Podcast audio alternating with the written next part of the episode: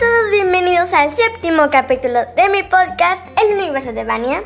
Soy Vania Cerón y en estos capítulos les voy a contar curiosidades y realidades para que conozcan. Muy bien, en este capítulo vamos a saber el top 5 de las películas navideñas. Pero antes de seguir, me gustaría desearles un excelente inicio de mes. ¡Yay diciembre! ¡Yay! Ya nos falta muy poco para llegar a Navidad. Bueno, como les dije, vamos a saber el top 5 de las películas navideñas. Número 1. Las crónicas de Navidad. Unos hermanos, Kate y su hermano mayor Teddy, perdieron a su papá, pero ven un video y descubren algo impresionante. Y están decididos a grabar a Santa. Pero el plan no les sale como lo habían pensado y podrían arruinar la Navidad. Número 2. Las Crónicas de Navidad 2, la secuela de la primera parte. Y todo es diferente. Playa, un hermanastro y la estrella de Navidad. Un elfo malvado está decidido a arruinar la Navidad para todos y para siempre. Kate y su nuevo hermanastro pequeño, Jack, viajan al Polo Norte y junto a Santa y la señora Claus están decididos a salvar la Navidad para todos.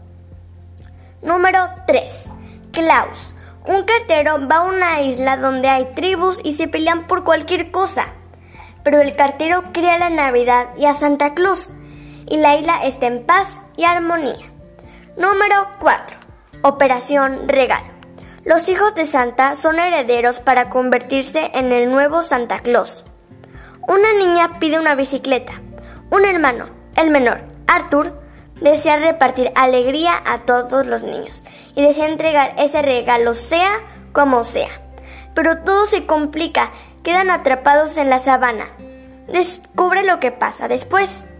Y la última, que no podría faltar, un clásico, es El Grinch.